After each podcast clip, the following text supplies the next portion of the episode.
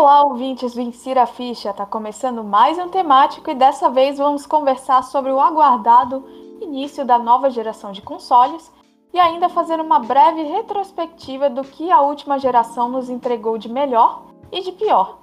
Eu sou Iraci Falavina e estão aqui comigo Ana Paula Voigt. Oi, gente. E William Ferreira. Olá, pessoal. Boa noite. Bom dia. Então, a gente já sabe que o Xbox One e o PlayStation 4 foram lançados em 2013, mas a gente não está aqui para falar de datas. Então, eu queria perguntar primeiro para Ana qual, é, qual você diria que foi o principal problema no lançamento de cada um? Putz, então. A princípio, eu acho que a questão de preço foi uma polêmica na época, né? Principalmente no caso do PlayStation 4, que chegou no Brasil a 4 mil reais, e na época isso foi bem polêmico. Os preços estavam bem distintos de uma plataforma para outra, e na época isso foi bem. É, repercutiu bastante de uma maneira negativa, sabe? para Sony. Então eu diria que em relação ao lançamento, talvez tenha sido o tópico mais abordado, mas não sei, eu acho que o Wii com certeza vai ter mais acrescentar. Eu acho que, claro, pra gente no Brasil teve o preço, mesmo o Xbox vindo com um preço bem menor que o PlayStation ainda veio caro. É, ao menos não fez aquela mesma desculpa da Sony, que foi bem jogando para jogando pra um erro que não é tipo, ah, é 4 mil por questão de imposto. Também não era totalmente verdade, mas tudo bem, a empresa Volta falou que ela já justa, né? Mas eu vejo tanto para os dois, tanto para o Xbox quanto para a Sony, mas eu vejo mais para a Sony no começo, foi a questão de exclusividade. No começo, o PlayStation trabalhava muito na base de remake e remaster dos seus exclusivos do PlayStation antigo. Enquanto a Microsoft trazia um monte de exclusivos, só que tipo meia boca. Então, tipo, eu acho que pelo começo da geração a gente pega dois anos ali, a falta de grandes títulos e falando, ó, oh, começou a nova geração, é, não é questão de grandes títulos, mas é tipo, ou tinha o Xbox trazendo novas IPs e jogos, só que, tipo, com qualidade mediana, um ou outro bom, tipo, temos o da Insomniac, que agora me esqueci, tava jogando até essa semana. É, tu tem um jogo ou outro bom que, tipo, era relevante, só que, tipo, não é um, um, grande peso. E daí tu tem a concorrência fazendo o remaster e tu tem um faz... apostando em um monte de IP e jogo mais ou menos, sabe? Eu acho que o começo da geração foi muito pautado em, em jogos mediano e questão de exclusivos e requentados da geração passada. Muito bem lembrado, porque eu me recordo que uh, o final da geração passada, né, PS3 e Xbox 360, foi muito forte. E a, a hype inicial era de remaster de The Last of Us, sabe? Então você tinha títulos muito pesados no final da outra geração. Não dá pra falar passada, porque agora a atual é passada, enfim. a linha cronológica de é. consoles está confusa, mas vocês entenderam. Sim. É, e... vamos, vamos, chamar o Xbox One e o PlayStation 4 de atual ainda, pelo menos até ano que vem, então. Justo.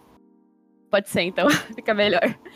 É, mas é bem isso que você disse, sabe? Por exemplo, tinha GTA V, The Last of Us, títulos muito fortes que foram requentados ali por algum tempo, até a, as empresas começarem a se movimentar com títulos de peso, sabe? Que ficavam sendo anunciados em eventos anualmente e nada acontecia. Eu acho que a gente só começou a ter coisas mais interessantes ali para 2017, 16, é. Tarde já, né?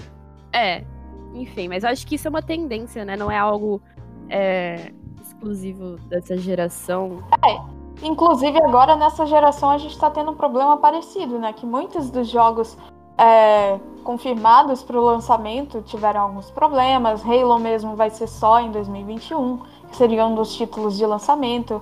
a própria PlayStation mesmo é, com poucos exclusivos para o lançamento, enfim. É, eu, eu acho que, pelo da Sony, esse, nesse lançamento não é um problema, porque eles estão conseguindo é, ainda tá tenebroso o Demon Souls aí, porque tem momento que sai que sai PC, não é exclusivo, mas é um exclusivo, pelo menos até falaram em contrário um exclusivo. E eu gostei muito que eles trouxeram o Spider-Man Miles Morales, mesmo sendo uma aspas DLC que não é, mas ela é curtinho e ele é aproveitando a engine do antigo, ela trouxe um jogo mostrando que, olha, A gente, a gente sabe, a gente quer isso na nova geração, trazendo um gráfico bonito. Cara, Miles Morales tá lindo. O, o Ray Tracing no jogo. Então, tipo, eu acho que essa geração começou melhor, sabe?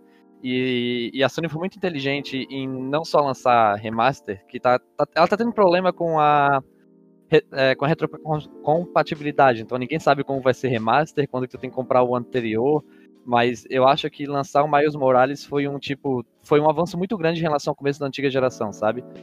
Sim. E era só requentar o que tinha antes e daqui a 3, 4, 5 anos a gente lança, começa a lançar os exclusivos de verdade. Já, já o, o, próprio Halo, e outro que eu vou também é, falar da Sony, é, eu gostei muito que a Sony, pelo menos a, a, O Halo não tinha que fazer, né? Era obrigada a relançar porque tá cheio de problema. Cada vez mais sai problema da 343. Mas a pressão de, ok, a gente precisaria desse, desse jogo para lançamento, mas vamos dar tempo. É, por exemplo, tem o God of War, que muito provavelmente a Sony deve ter pensado, ok, já que vocês estão desenvolvendo, vamos tentar ali no comecinho.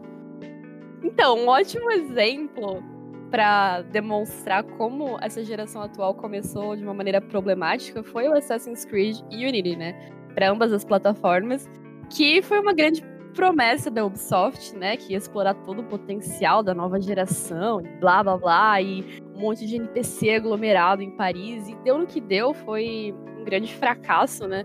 Inclusive, é até engraçado que nenhum jogo foi tão ambicioso desde então, talvez porque aquilo não fosse compatível com o console, os consoles, né? A, a potência dos consoles é, no momento. Talvez agora passe a ser, veremos. Mas eu acho que ninguém mais se arriscou daquela maneira, com aquele número de NPCs e todo aquele. Enfim, aquela ambição que a Ubisoft teve nesse lançamento, que infelizmente não correspondeu às expectativas da empresa. Então eu acho que isso exemplifica bem os primeiros passos dessa geração, que foram meio. Assim, foram mais tropeços do que passos, mas eu acho que lá pelo final conseguiram engatar de vez e conseguiram entregar um, produtos interessantes é, que estavam de acordo com é, a capacidade dos, das plataformas, né? O que elas podiam oferecer.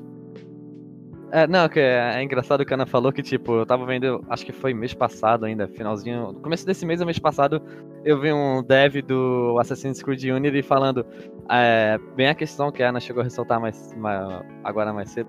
Ele falou que, tipo, eles fizeram. É que todo. Era literalmente jogo à frente do seu tempo. Ele precisava muito mais de processador e, e capacidade que os consoles e computador tinham, tá ligado? E, e, é, e é muito errado porque, tipo, como assim, velho? Vocês fazem um jogo muito pesado pro que vocês têm, tá ligado? Não sei se é uma pressão da Ubisoft de mostrar, olha, a gente pode fazer isso foda, mas. Sim, mas todo o modo de NPC procedural, tudo lá do jogo, era, era um jogo à frente do seu tempo que infelizmente lançaram cheio de problema. Mas também saiu Assassin's Creed agora cheio de problema, então vida que segue. É, a gente teve também, não a que a gente tá aqui falando de jogos, mas um, é, até um erro de lançamento que eu posso falar foi que os consoles já nasceram datados, né? Também, eles. Se for falar, tipo, o hardware da geração passada é muito fraco já comparado com o computador médio, por exemplo, quando foi lançado. É, também teve algo que foi sentido muito ali na geração, eles tiveram que fazer quantas, quantas mudanças de consoles, de hardware teve. Tiveram que lançar um Pro, claro que para 4K, mas tiveram que atualizar atualizações, é, mandar atualizações no hardware para poder fazer ele funcionar direito, sabe? Então, também foi um problema muito grande essa diferença de potência entre os entre os consoles e o computador. Isso sentiu muito para a geração. No, não no começo, no começo até ok, mas com o tempo começou a sentir muito. Uhum. Bom, e já que vocês mencionaram exclusivos, né? É, quais títulos vocês acham que se destacaram ao longo dessa geração? No caso, se vocês fossem escolher um, um jogo que sintetiza o ápice do PlayStation 4 e do Xbox One, quais seriam? Olha, é, da mesma forma que a geração anterior, eu acho que a atual também teve o seu ápice nos seus últimos anos, né? Eu acho que os títulos de destaque do PlayStation 4 foram definitivamente Red Dead Redemption 2, God of War e The Last of Us Parte 2. Um, e eles realmente entregaram o máximo que esses consoles que esse console podia oferecer, sabe? Em, em gráfico e todos os quesitos técnicos, assim, foram abordados da melhor maneira possível, sabe? E eu acho que é, foram muito bem sucedidos, assim. E quanto ao Xbox One, eu acho que o William pode falar melhor que eu, mas na minha opinião, eu diria o Gears 5. Mas vamos ver o que o William tem a dizer. É, eu concordo, cara. Acho que o jogo. Eu, eu, vou começar falando da Sony. Porque foi, eu acho que foi o God of War da Sony que influenciou muito também o Gear 5. É, que a, ela não teve medo de mudar a essência do jogo, sabe? É, ela viu que o, o. Pra mim, na época que eu já jogava God of War lá no passado, eu já achava datado, na época dele. Eu não, não conseguia gostar, claro que tinha limitação de hardware play, mas eu não conseguia gostar do God of War uhum. naquela época. E vendo novo, com o pouco que eu tive de experiência de jogo, eu achei um jogo muito bom. É um jogo com a jogabilidade, jogabilidade única, é, mesmo sendo é, aquele mesmo esquema padrão da Sony de jogos, terceira pessoa e tal, que parece muito mais coisa. É, muita gente fala que é mais sério do que jogo, não tem problema. Mas é, tipo, é um jogo muito bem feito. É, e eles não tiveram medo de coisar. Então, tipo, além de não ter medo de mudar a essência do jogo, foi um jogo bom. E é God of War, sabe? Tipo, eles conseguiram reinventar uma franquia que provavelmente se fosse vários outros estúdios teriam medo, sabe? E mesmo assim falaram, vamos fazer isso aqui que é o certo. É, e agora seguindo a Ana, é, poderia ser os Forza também, que é, eu não sei como eles conseguiram lançar dois Forzas Horizon, um melhor que o outro nessa geração. É, dois Forzas incríveis, o Forza 3 ainda é melhor que o 4 para mim, mas o 4 é incrível da mesma forma. É, mas para mim, eu concordo com a Ana, o Gear 5, ele, eu acho que ele, ele tentou seguir o que fizeram com God of War. Eles estão tentando fazer a própria fórmula do novo estúdio, que foi feito só pro Gears. Eles estão ao tempo trabalhando, eles trouxeram uma mecânica de mapa novo. E eu acho que é o jogo que mais se destaca, tirando os Forzas do. do Rei. do Halo, não, opa, do Xbox, é o Gears of War mesmo. É, principalmente por também não tá começando a mudar suas origens, inspirado no jogo da Sony ali. E eu acho que são esses, God of War e Gears pra mim. Uhum. É, mas fazer uma menção rosa também com o Ori, que teve uma sequência incrível também. Qual? Ori, muito bom. Ah, sim, sim, verdade. É, teve dois jogos muito bons da franquia também, se é pra falar de jogos incríveis. Uh, ao longo do percurso até 2020, a gente teve várias questões que impactaram a comunidade de cada plataforma, né?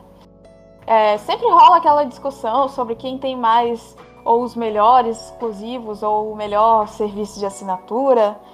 E então eu queria perguntar para vocês, primeiro para Ana, o que, que você acha que importa mais na hora de conquistar a confiança do público? O que, que te atrai numa plataforma ou na outra? Então, né? Eu posso responder isso de duas maneiras. De uma maneira pessoal ou de uma maneira mais generalista. Porque eu sou muito daquela política que vai muito de cada um, sabe? Felizmente você tem duas empresas que fazem é, tipo de negócio muito distinto, com públicos-alvos relativamente distintos. É, você tem a Sony que tem exclusivos poderosos, com história, é, a grande parte deles com foco em narrativa, com foco em história é, linear. E não pesa muito essa questão de serviço de assinatura, não é o foco. Enquanto você tem a Microsoft, que o, a grande carta na manga deles é a Game Pass, que realmente é um serviço muito bom e que, que vale muito a pena. Então, vai muito da sua experiência como jogador é, decidir o que é mais cômodo para sua realidade, sabe? O que, que você busca, que tipo de experiência você busca é, durante é, esse momento de jogatina, né? E eu acho que, felizmente, essas duas empresas entregam é, duas opções muito bacanas e que vão agradar a públicos distintos, sabe?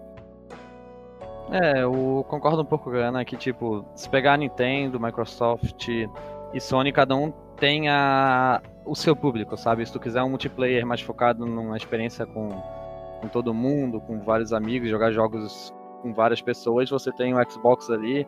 É, a nova geração, a própria Microsoft investiu isso no controle, diminuindo o, input lag para trazer uma experiência multiplayer, é, não multiplayer, para o próprio, pro próprio jogador e desenvolvedor ter um controle melhor da, do lag e, e, assim fazer uma competição melhor. Você tem a Sony com ótimos exclusivos e é, ótimos exclusivos da forma dela de fazer também. É, a Nintendo sendo a Nintendo, mas tudo bem. A Nintendo sendo a Nintendo, às vezes é bom, às vezes é ruim. Mas a Nintendo sendo a Nintendo. É... é, eu acho hoje, como consumidor, eu. Eu vou um pouco do. Eu tô indo. Eu presumo que eu vá contra um pouco aos princípios da Sony, porque tem até aquilo que sai no Twitter de vez em quando, é for the players, que realmente várias políticas que estão sendo muito ruins para o consumidor, mas com o tempo e com o pessoal falando mal, ela acaba resolvendo, sabe? É, então, é isso. É, quem quer exclusivos é, com uma experiência cinematográfica muito boa, vai no PlayStation, vai ter ótimos jogos. Quem quiser um serviço, um serviço que seja fácil para você ter vários jogos e futuramente com, com, a Microsoft comprando estúdio como se fosse, sei lá, eu comprando comida, é, vai começar bem assim lembrado, a ter exclusivos. Bem bom. lembrado. É, vai ter exclusivos bons. O próprio Phil Spencer disse que que é mais ou menos igual a Netflix, é, principalmente agora a Netflix brigando com a Disney. É, se você quer brigar com eles, você tem que ter um conteúdo de qualidade. Então, tipo, uhum. para brigar com a Sony, a Microsoft tem que mostrar que pode fazer exclusivo de qualidade. Então, quem tem que se mexer nesse mercado de exclusivo é a Microsoft. Então, se você quiser uma experiência que até é um pouco ligada com o PC, vai para Xbox, porque se você, dependendo do jogo que você compra no Xbox, você pode jogar no PC, como eu mesmo já fiz algumas vezes na minha vida. Eu acho que é um mercado que está agradando todo mundo, sabe? Se você conseguir se posicionar nele. Uhum. É... Então, acho que a, a, questão de preferência tem, tem um mercado muito, muito bom aberto atualmente. Sim, com certeza. É, eu concordo. Eu acho que tá todo mundo bem servido, assim, nesse sentido de que realmente vai de preferência de cada um, o que, que ela quer ter de experiência no momento de jogar, sabe? São experiências distintas, mas que conversam entre si em algum momento. É, uma, pelo menos uma felicidade que eu fiquei é que eu fui atrás de uma entrevista até para participar do programa, mas o que eu escrevi pro, pro meu trabalho é, é que eu realmente estava preocupado com essa nova moda de jogos serviço e parando pra pensar, você realmente joga o serviço e Game Pass trabalham junto, né? É, fiquei muito aliviado quando o Phil Spencer falou que não se preocupem que a gente não quer fazer jogos a Game Pass um serviço de jogos serviços porque vai ser ruim por coisa. Então, tipo, pelo menos isso me deixou aliviado pra nova geração um pouco. Uhum. Apesar de Halo ser um jogo serviço é que me deixa mais preocupado ainda. Mas... Lindo de nervoso. Não quero falar dessa tristeza na minha vida. Ano que vem a gente fala disso aí. Bom, enfim. Conversa tá muito bonitinha, mas agora então eu quero saber o que, que vocês acham que for, quais foram os principais erros e os principais acertos de cada empresa, de cada uma das empresas durante esses sete anos, incluindo a Nintendo também, que né, entrou no meio da geração ali lá para 2017. É, acredito eu que eu vou começar com a Nintendo porque eu sou um da forma da Nintendo. A Nintendo oferece Tava demorando. ótimas experiências, só que parece que essas ótimas experiências ela faz alguns custos. Por exemplo, ela lançou o, o Mario Kart ali, que é o Mario da vida real, só que você tem que estar grudado no kart para funcionar, sabe? E tipo, não é algo que parece que ela sabe que é um erro, mas ela não, ela não nenhum momento ela avisa que, olha, a gente sabe que é um erro, mas vamos resolver. Espero eu que ela vai resolver com o tempo. Mas a gente não sabe se a Nintendo vai ou não resolver, porque pra ela tá bom. Ou não tá bom, tanto faz. É, eu vejo ela também como uma empresa. Eu vejo a Nintendo, principalmente por ter o, a, a fanbase dela já muito segura, sabe? É, ela não brigar com a Sony, com a Microsoft, isso daí eu acho que deixa ela numa posição de fazer muitas coisas que, se fosse as duas outras, a gente seria muito crítico. Aquela polêmica de lançamento do Mario, o pessoal fala, ah, se não gostou, só não comprar. Mas assim, gente, é uma empresa lançando um remake por preço de jogo full com mais fraco Com que emulador. Pouquíssimas de... mudanças. Né? Sim, não é nem porque uma mudança, é nenhum emulador é tão ruim, sabe? Uhum. Um emulador que tu baixa no celular tem uma qualidade melhor do que um jogo remake e remaster feito pela Nintendo. Isso é palhaçada. É, mas tudo bem, a Nintendo é assim, a gente já conhece, ela vai continuar tendo o público dela. Eu também tô querendo comprar um. Aquelas. Eu odeio Nintendo, mas eu vou comprar um Switch. É. Com licença. Nintendista in a nutshell. Fico muito triste quando a gente fala disso, porque, cara, o, os exclusivos da Nintendo moram no meu coração, mas infelizmente é algo a, a que eu não tenho acesso faz anos, porque realmente não é a melhor escolha como consumidor E eu fico muito triste, porque, enfim, é, é, tem franquias que eu levo no meu coração e que eu não, não jogo a não ser por modos alternativos. é. Sim, mas é sim, isso aí. Nintendo Wii. Claro, claro. Cara, mas é foda, porque se parar pra pensar, tipo, eu sei que o Brasil não é o foco da Nintendo, mas sei lá, a Nintendo tem um apelo de acessibilidade tão grande, tipo, pelo menos na publicidade ou, tipo, no formato dos jogos dela que estão extremamente um, versáteis e ecléticos, tipo, se encaixam a qualquer público, desde uhum. crianças até idosos, sabe? E tipo, é. o preço não é compatível, sabe? Então a Nintendo se torna uma experiência extremamente elitista. Isso é muito, é muito nossa, triste, é muito contraditório. Porque. Porque foi-se uma época que a Nintendo era um console introdutório, sabe? Que as pessoas uhum. ganhavam Nintendo DS como o primeiro console e isso era uma coisa é, mais básico, básico de gamer, e agora as pessoas estão ralando pelo Switch, sabe, para jogar Mario. E eu, na minha cabeça, não menosprezando, é claro, porque eu acho que a Nintendo tem jogos excelentes, Animal Crossing, meu Deus, o que eu não faria para jogar Animal Crossing no Switch?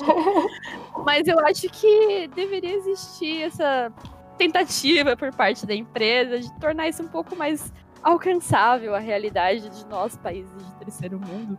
Mas claramente não é o foco dela no momento e vai demorar muito a ser, assim, na minha opinião, ao que tudo indica, né, pelo andar da carruagem. É, o, a Nintendo é bem isso que a Ana falou, tipo, foi essa época que a Nintendo tava perto do mercado aqui, sabe? Também. É, infelizmente, eles vêm aqui, eles participam da VGS, falam que estão. Ah, a gente gosta do mercado brasileiro, daí bota o jogo a 300, 350, 400 reais. Beleza que a Sony fez isso agora, mas é outra questão ainda. É, então, tipo, sabe, Nintendo do Brasil é meio complicado de defender, então. Isso. Não entendo é, Nintendo. Bem, o Xbox é fácil falar, falar de. É erros que a gente tá falando agora, né? Erros Isso, e okay. acertos. É. A gente tá focando nos erros. É. Não. Se só tiver erros também, não, tudo bem. O principal acerto da, da Nintendo é os jogos que ela apresentou, as experiências únicas. É, conseguiu Mesma coisa que a Sony God of War, claro, mas ela conseguiu fazer alguns no novos jogos com, com tipo Mario, conseguiu, aspas, reinventar, porque não é reinventar, mas fazer jogos mais atuais e relevantes, sabe? De interesse. É... Eu mesmo tô apaixonado pelo multiplayer de Mario Maker. Parece ser um jogo que, eu, que, se eu tivesse eu passaria muita raiva. Então, tipo, eu quero jogar por causa disso. Então, tipo, tem muita. Ela conseguiu trazer esses jogos que parece que é mais do mesmo por uma relevância e e sempre fazer ele ser, querer ser muito jogado. É um acerto que a Nintendo. Eu acho que só a Nintendo consegue fazer isso, sabe? Com boa parte dos seus uhum. lançamentos. É muito difícil fazer isso com todos os seus lançamentos exclusivos, bem dizer. É, é o Xbox não, não é difícil tu ver um erro, porque tu pega até 2016 ali, 2015, é, quando mudou toda a chefia do Xbox. É, é, ia fechar a divisão Xbox. O atual gestor da época lá, acho que era 2016 ou 2015, que ele falou que ele não vê a Games como o futuro da divisão, como o futuro da Microsoft. Chegaram a falar. É, daí teve a mudança lá, daí foi quando voltou a entrar no Trilhos. É, então, tipo, o Xbox teve um começo muito ruim. É, questão de jogos, até teve. Eu não acho que jogos foi o principal problema. Até porque no começo da geração teve muito pouco grande jogo, sabe? Então o Xbox conseguiu trazer é, Forza, trouxe o Sunset Overdrive, que eu queria falar mais cedo e me esqueci o nome, que era uma franquia com muito potencial, que agora tá com a Sony, porque o Xbox perdeu, é uma franquia muito boa, espero que a Sony própria aproveite.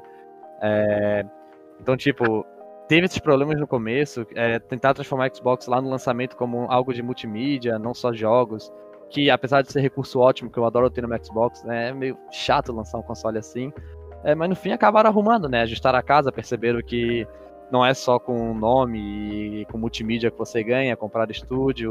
É... Uma coisa que eu gostei muito nessa geração do Xbox é que era muito problemático para mim em 360 era a questão dos estúdios e a Microsoft se metia e muito nos estúdios. Ela não dava liberdade para os estúdios trabalhar. A própria Rare é um, um exemplo disso. É, a Microsoft comprou e falou: oh, tu vai cuidar do Kinect e é só isso que tu ia cuidar. Então, algo que eu gostei muito, ela tá pegando os estúdios e tá dando a liberdade, sabe? Tanto que a gente pega uns jogos como Grounded, que o estúdio falou, olha, tem um pessoal aqui, Grounded é literalmente isso. Eles compraram o estúdio, tinha quatro pessoas no estúdio querendo fazer o jogo. Falaram, vocês ajudam aí financeiramente? E eles falaram, ah, faz o jogo aí, dá é que vocês querem. Então, tipo, claro que isso vai acabar saindo com, com coisas como Halo, É, e aí, PlayStation, jogos, pô. Pô, você tá ganhando, você tá, você tá com exclusivos ótimos, é, dando aula de como fazer jogos cinematográficos, continua, tá ligado? É, então tá certo a Sony também no, no erro que eu falei que eu acho que é um erro dela também é um acerto dela, então para mim empata e tá certa ela. E você, Ana? Eu concordo com o William, acho que ele pontuou muito bem todas as questões aí de cada plataforma. É realmente isso, sabe? Eu acho que cada uma das empresas teve suas deficiências nesse processo e que agora vai ter que correr atrás dessa nova geração, ou não, né? Depende muito bem da, da postura que eles vão querer adotar. E é isso. Então eu vou emendar aqui duas perguntas Eita. já, porque elas têm umas, é, uma certa relação. Que é o que, que vocês acham que as empresas, e aí podem incluir Nintendo e inclusive o PC também, é, trouxeram de novo e realmente interessante em 2020, que foi um ano assim muito bom para a nova geração. A gente teve vários lançamentos, tanto nos consoles quanto no, no PC, questões de hardware, e enfim. E, e daí perguntar, né, qual console vocês acham que começa melhor essa geração? Ainda é muito cedo para dizer, né? Porque agora que estão começando a sair as reviews e as primeiras impressões e um, também na minha opinião, eu acho que console é uma experiência muito sensorial, muito prática, então vai muito de cada um. Eu tô sempre dessa política do vai muito de cada um, né? Vocês podem perceber que eu, diferente do William que tá com o pau nas empresas, eu, eu passo não, pano. Mentira, não vou passar pano Mas é, é só porque eu não gosto de causar intriga.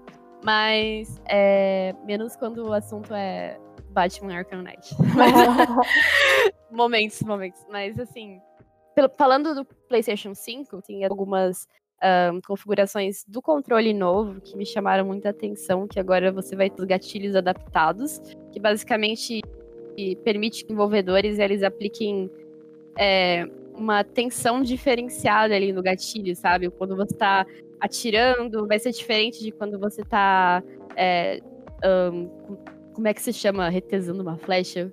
Qual é o ato de atirar uma flecha? Tem um verbo pra isso. Não sei, puxar a flecha. Retesando uma Virar flecha. Virar a flecha, não sei, mas entendi o conceito. É isso mesmo, eu acertei, ó. Retesar o arco. Retes... Retesar o arco, olha só. Gastou? Longe, né? Gastei, gastei. Então, é, eu achei legal porque realmente vai tornar a experiência mais imersiva, sabe? Você vai ter uma diferença considerável dependendo da interação que você está fazendo no jogo, isso é algo que me chamou bastante atenção. A questão do ray tracing também, né? Que já foi comentado anteriormente pelo William. Uhum. E acho que seria isso, sabe? Que me chamou mais atenção é, em relação ao PlayStation 5. E você, William? É, eu concordo com a Ana, principalmente a parte do, a parte do controle. Eu já falei que era assim, isso, acho que foi semana passada, que eu tava vendo algum um streamer jogando o joguinho teste do controle e eu sou muito putinha do controle atual do Xbox no Forza, porque é algo que a Microsoft já postou na geração passada desde o começo, que era quatro motores diferentes de vibração. Só que é só Forza que usa isso, e é muito bom, porque quando você tá saindo um pouquinho da estrada, um pouquinho só do gatilho já vibrava, sabe? Você saía, você passava pela pelo meio fio, o controle já vibrava diferente. E mesmo sendo algo muito simples, já era muito bom. E quando eu vi as novas, as novas mecânicas trazidas pelo controle da, da Sony, eu não posso negar que eu babei muito, porque é uma experiência que eu gosto muito. É, e eu acho que foi com a Iraci também que eu conversei sobre isso, que mostra também muito a diferença das empresas, né? É, a Sony está investindo agora em trazer de novo experiência, que é o que ela traz sempre, experiências mais imersivas. E a Microsoft, o que, é que ela decidiu? Vamos apostar no que deu certo na geração passada. E como a gente foca mais em multiplayer, eles diminuíram a latência do controle com o console, que vai dar vantagem em multiplayer para quem tá com o controle. Não só vantagem, mas vai ser uma, uma vai ter uma responsividade maior. O, o, que eu acho sensacional. E tipo, mostra bem também a diferença das, das empresas, sabe?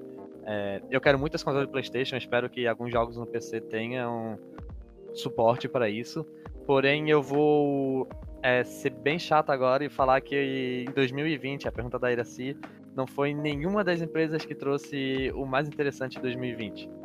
e sim foi o PC. É, os jogos do PC, como pode ver, Fall Guys até que teve no, teve no PlayStation, mas jogos como Fall Guys, é, o que a gente joga Among Us, esses jogos que estouraram mostra que tipo Fasmofobia. É, Fasmofobia é, são jogos que estouram e tipo mostram o quanto o quão indie é, é mais interessante você ter PC para indie, sabe?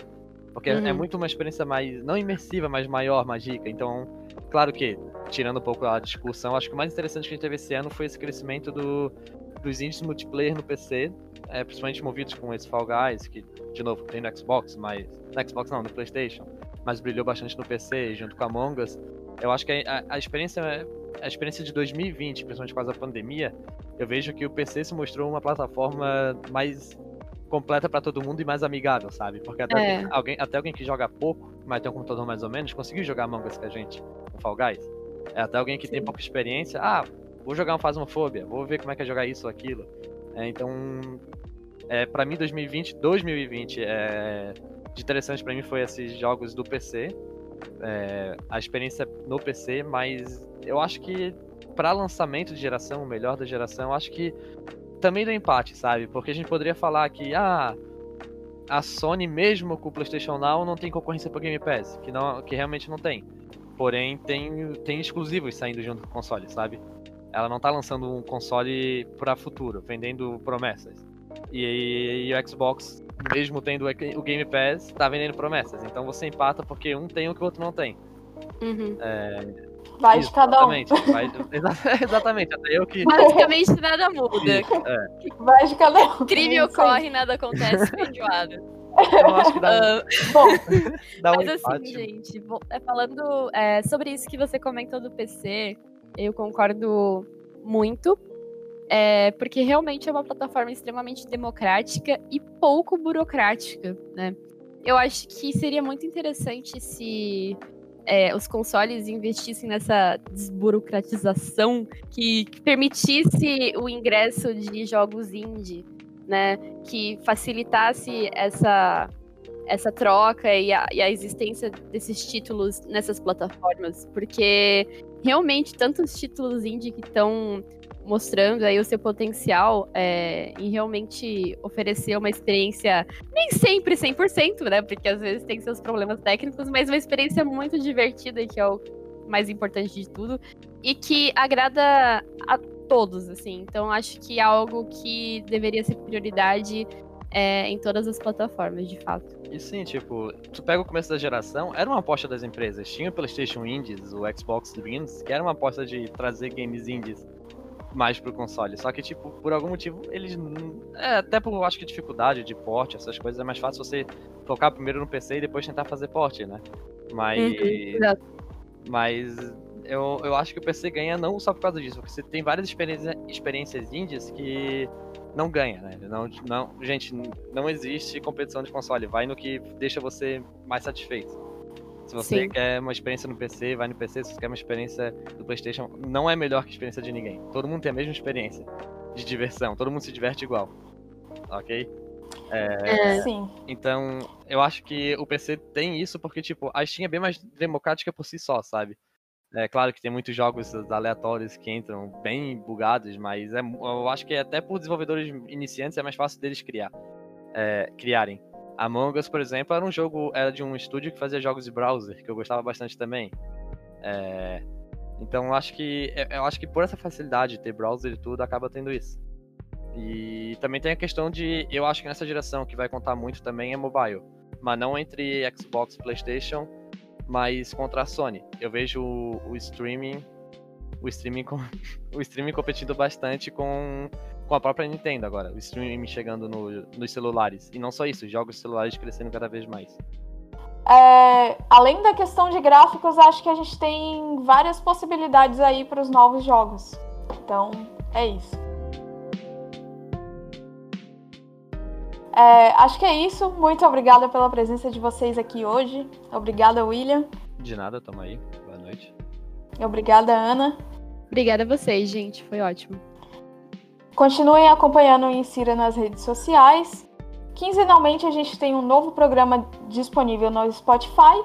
E é isso. Até a próxima!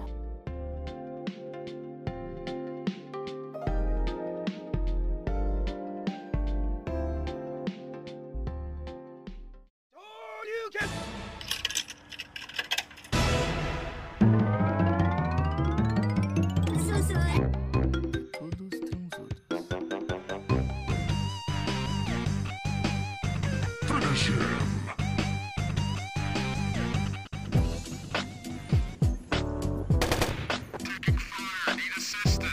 Jim, man, won't you won't you kick some of that, you know? You, you know how you do it, man. Insira a ficha.